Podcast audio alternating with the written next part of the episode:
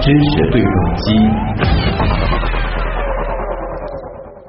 上海呢，从十月八号开始已经正式入秋了啊。那么入秋以后，天气就渐渐转凉了，这就容易引起啊这个骨酸痛。其实呢，也就是关节炎的高发季节。嗯，每到了这个时候，很多患有骨质增生、腰腿疼的人又开始发愁起来了。但凡只要天气稍稍有变化，这个关节就疼的呀，简直像天气预报一样。哎呀，太痛苦了啊！嗯，据统计啊，目前全世界关节炎患者有三点五五亿人，光在亚洲地区啊，每六个人当中就有一个人在人生的某个阶段会患上关节炎这个疾病。而我国的关节炎患者人数已经超过了一亿，目前呢还在不断的增加。那生活当中呢，人们是将关节炎视作老年病，其实呢，所有年龄段的人，甚至包括儿童，都有可能罹患此病。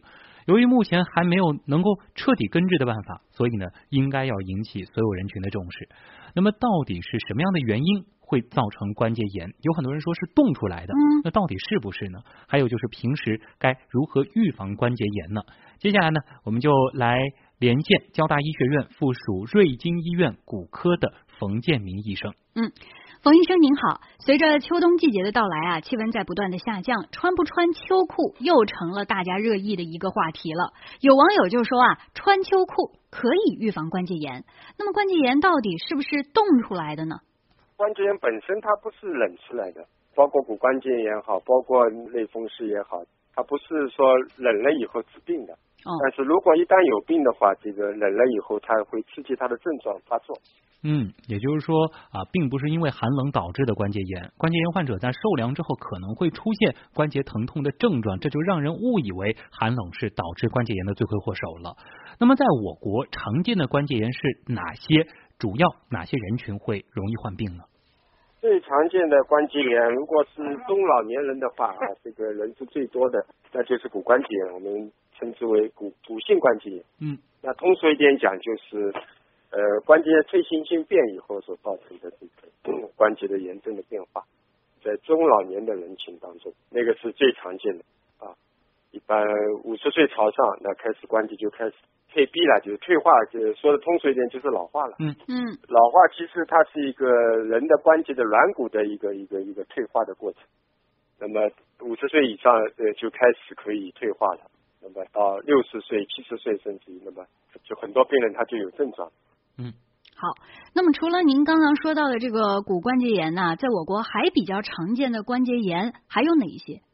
那就是比如说类风湿关节炎哦，这个是一个一个风湿免疫性的，呃，到底它是呃致病的因素是什么？其实并不是太清楚的啊。有人认为这个跟细某些细菌感染有有有关系，有人认为跟跟某些这个这个基因有关系，那么跟跟环境有关系，但是到底是什么原因，其实也并不是太清楚。但是它有一些特别的，比如说这个类风湿关节，一般都是它要有小关节的这个这个症状，比如手指关节，特别是手指近侧的指尖关节，一个疼痛，一个僵硬、沉僵。什么叫沉僵？就早上起来的时候，它这个关节会僵硬。骨关节它也会有僵硬，但是骨关节的僵硬沉僵呢，一般时间比较短，啊，不大会会会超过半个小时，一般几分钟活动一下它就结束了。但是类风关的这个沉僵的时间呢，可以比较长，有的时候可以超过半个小时、二十分钟、半个小时以上。哦，那么这个是类风关的一个一个一个一个特异的。那么，请它是多关节的，一般都是伴随有小关节的。呃，当然全身的其他的关节也会有，比如说膝关节，那么也是比较多见的，髋关节也会有。那么类风关包括有有有脊柱的那些也会有改变，所以它也是一个全身性的一个一个关节炎。嗯，前面其实咱们也提到了啊，目前关节炎它还没有能够彻底根治的办法，所以呢，这个预防就非常重要了。呃，那么预防关节炎，它到底需不需要保暖呢？如果你这个关节本身已经不好了，那当然肯定是要保暖。嗯但你关节没有没有问题的，这个你看很多国外的小朋友、小学生在冬天里面穿个短裤，他照样跑。啊，你说这个他会造成这个关节炎吗？他不会的嗯啊。但你如果这个人关节已经有蜕变了，比如说你已经五十岁以上了，关节平时有的时候走多了，或者爬了山以后，或者爬了楼梯多了以后，做某些特别的运动以后，也关节开始有疼痛了。如果有这种情况的人，已经开始有退退行性改变的人群，那你要要保暖了。你不是说我再去，呃，是不是我可以不穿这个，呃，穿个短裤再在外面跑，雪地里跑，那是不行的。嗯，那是会它加重它的症状。加重它的症状，不是说因为这个冻了以后把软骨冻坏，那个不是这个概念。那么平时我们在生活中啊，这个关节炎患者还需要特别注意哪些方面呢？哪些运动是比较适合关节炎患者的呢？呃，预防一个就是年纪大的人啊，上了一定的年纪以后，那现在很很流行呃跑步啊或者什么啊，现在甚至于这个跑马拉松啊什么，连报名都报不上。嗯。但这些如果是你上了年纪的人，我觉得这么剧烈的呃运动、大运动量的这个是不合适的。那么，如果你已经呃呃感到有关节有些不适了，或者运动以后有些不适了，那么有些运动啊可能对这个关节有损害，比如说呃那个经常去爬山啊，呃上下楼梯啊、跑楼梯啊，或者是经常性的下蹲啊这些活动，那么可能是会有有有带来伤害的。嗯。呃，这个也也有很多病人经常问的，我打太极拳能不能打？有太极拳当中有个蹲马步的动作啊，如果你关节没有问题的啊，呃，太极拳还是一个很好的一个一个全身的一个一个锻炼的方式。嗯，你如果已经有骨关节改变，那么打太极拳也不是绝对不能打，但是你蹲马步的事情可能要要少做一点，你身体不能蹲得太下。哦，你可以架子打高一点，你不要蹲得太下。那个还是可以做的啊。那么，如果已经有这些骨关节的病人，其实有些有些活动、有些运动还是能做的。那么，我们讲最好的就是游泳，最大的好处，因为它在水里面啊，因为水有浮力，嗯，它关节本身它不受体重，就你陆地上的运动，任何运动啊，它多多少少都会体重会承受在你这个这个这个加在你这个关节上面。嗯，那游泳不存在这个问题。啊。游泳是一个，其实是一项很好的运动啊，包括对关节、呃，对脊柱，包括对全身的心肺机能啊，都有好处的协调性。嗯，对。那么说到运动啊，其实也有相关的专家说，这个关节炎患者现在呢，已经是呈现出越来越年轻的趋势了，而且不正确的运动方式，包括忽视运动损伤，它也是主要原因。呃，那么也给青年人，尤其是爱好运动的青年人提提意见，他们该怎么预防关节炎呢？运动，如果你合适的运动啊，不会说造成关节炎。嗯。但是运动损伤呢是另外一回事。那很多，比如说他从来不跑步的，一下去报名跑马拉松，那会造成损伤的。因为这个关节，呃，包括你运动自己还也要有一个循序渐进的一个过程啊。比如现在很流行瑜伽，也是这样，很多练瑜伽越练坏的。当然，瑜伽也有各种各样，不是说什么都不能练啊。你练一些平衡啊，练一些协调啊是可以的。那如果我们啊经常看到的这个膝关节要要盘腿坐着是把两个脚背啊放到你的膝关节上面，那这种动作可能得一下子这个从来没有练过人去练这个肯定要练坏的啊。我们在在临床的当中，这个门诊当中，很多人看到呃有有有这种情况的，练了瑜伽以后练坏的。嗯。好，还有最后一个问题要请教一下您了。我们在生活中啊，还会看到有些人他会习惯性的扳响手指，那么这个行为对关节会有伤害吗？会引起关节炎吗？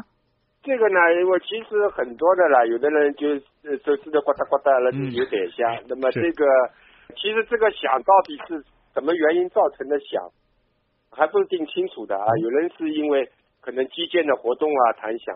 那么也有说说法，这个关节里面的压力的改变啊，也会造成这个响。